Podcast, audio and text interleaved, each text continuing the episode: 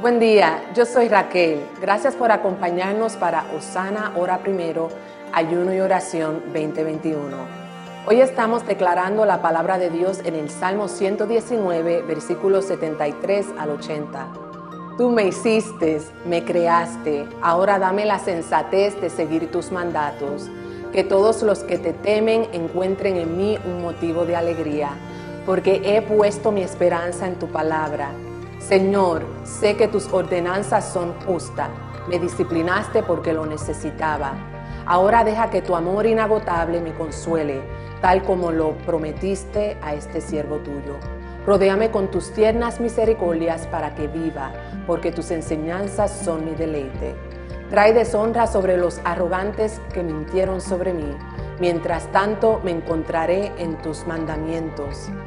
Permite que esté unido a todos los que te temen, los que conocen tus leyes, que sea intachable en guardar tus decretos.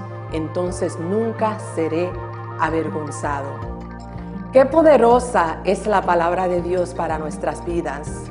Invitamos a que se unan en oración conmigo para que esta palabra avive nuestros corazones, nuestros hogares, congregación, comunidad y las naciones del mundo. Oremos juntos. Gracias Señor por tu palabra, porque tu palabra siempre es viva y eficaz.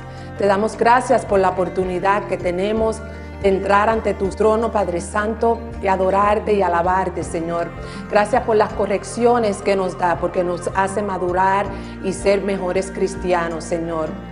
En este día te damos gracias por este año que comienza y porque sabemos que tu fidelidad estará con nosotros. En el nombre de Jesús. Amén.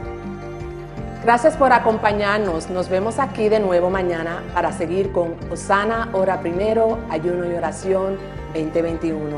Que tengan un día bendecido. Recuerden que Dios está disponible.